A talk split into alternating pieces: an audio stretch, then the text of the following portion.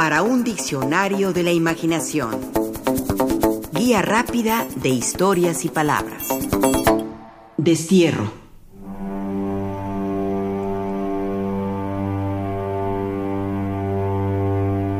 Miguel Ángel Asturias, el gran escritor guatemalteco, Premio Nobel de Literatura, autor de Leyendas de Guatemala, entre otras muchas obras, se opuso a la dictadura del militar Carlos Castillo Armas, quien había llegado al poder tras un golpe de Estado que con la ayuda de la CIA derrocó al gobierno democrático y progresista de Juan Jacobo Arbenz. Esto sucedió en 1954. Fue una época de protesta contra un régimen impuesto y autoritario y de gran represión. Miguel Ángel Asturias, opositor a este gobierno, conoció en carne propia el sello represor que siguió al golpe de Estado. El dictador Castillo Armas llegó al extremo de retirarle su nacionalidad guatemalteca. El escritor no tuvo más remedio que salir del país e inició un largo camino como desterrado de su propia tierra en Francia, España y Argentina.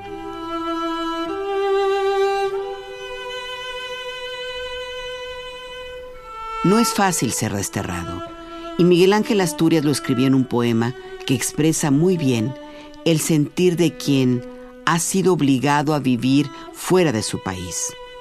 El poema se llama Letanías del Desterrado. Esto dice, y tú, desterrado, estar de paso, siempre de paso, tener la tierra como posada, contemplar cielos que no son nuestros, vivir con gente que no es la nuestra, cantar canciones que no son nuestras, reír con risa que no es la nuestra, estrechar manos que no son nuestras, llorar con llanto que no es el nuestro, tener amores que no son nuestros, probar comida que no es la nuestra, rezar a dioses que no son nuestros, oír un nombre que no es el nuestro, pensar en cosas que no son nuestras, usar moneda que no es la nuestra, sentir caminos que no son nuestros.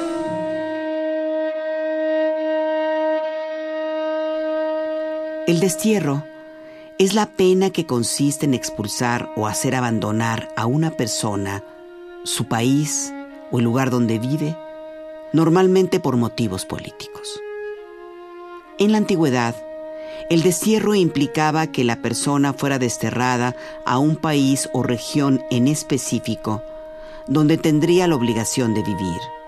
Si rompía ese destierro y volvía a su hogar o pisaba de nuevo los territorios de su patria, podría pagar esa acción, su osadía, con la muerte. En la actualidad, el desterrado es quien ha sido expulsado u obligado a salir de su país, pero puede ser cobijado por un país de su elección o por algún país que lo reciba en virtud de sus afinidades políticas, culturales, religiosas, familiares o amistosas. Es fácil confundir destierro con exilio, como bien lo define la ONU al aclarar. El destierro se refiere a la pena de expulsar a alguien de un lugar o territorio. Generalmente es el Estado el que decide expulsar o desterrar a esa persona por haber cometido un delito. Puede ser de forma temporal o para siempre.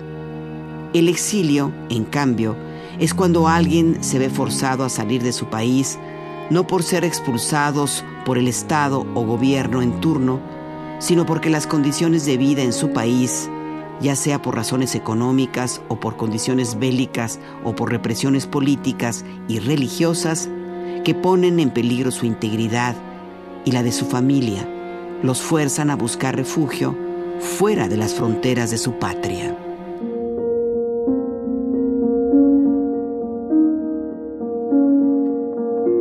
Para el desterrado, reitera el investigador Luis Roniger, salir de la patria o lugar de residencia no suele ser resultado de una elección personal, incluso en los casos en que el exilio ha sido producto de una decisión personal, Tal decisión suele estar estrechamente relacionada con una amenaza de coacción o un marco institucional que dejó poca elección al fugitivo.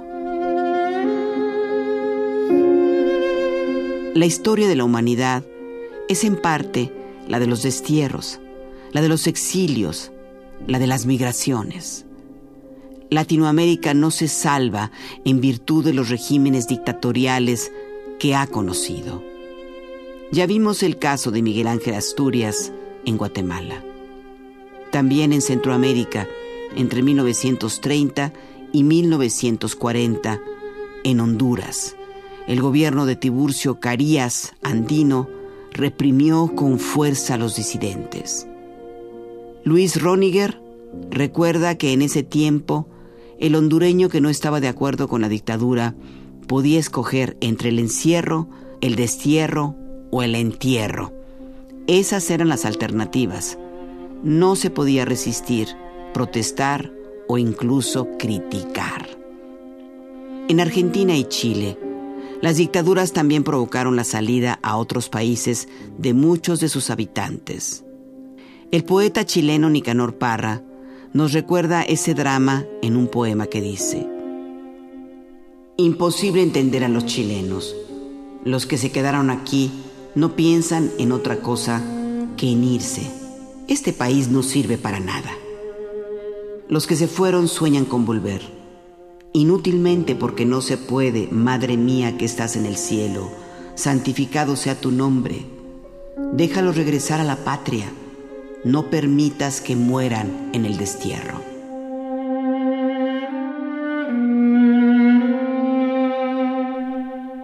También hay destierros metafóricos.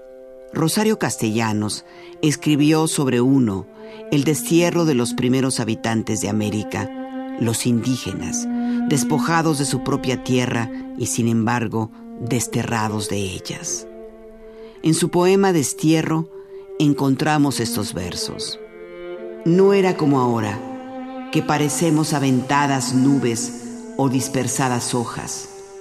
Estábamos entonces cerca, apretados, juntos. No era como ahora.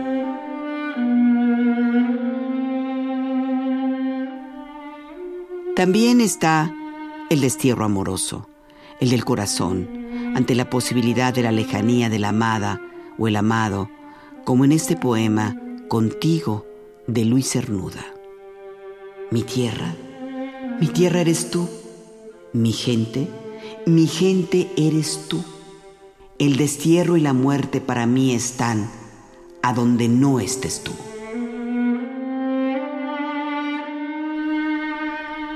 O el destierro de la juventud, cuando la vejez y la muerte se aproximan es la visión de Miguel de Unamuno cuando escribe. Mi destierro a la memoria, voy a vivir del recuerdo. Buscadme si me os pierdo en el yermo de la historia, que es enfermedad la vida y muero viviendo enfermo.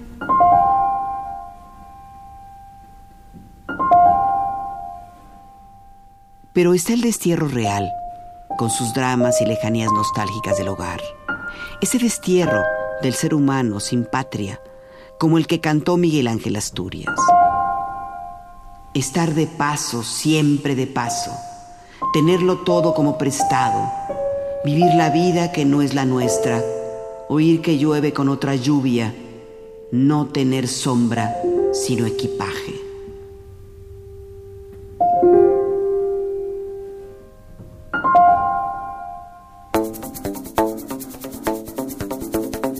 Participamos en este programa Juan Ramírez, Rafael Méndez, María Eugenia Pulido, Mauricio Carrera y Pilar Muñoz.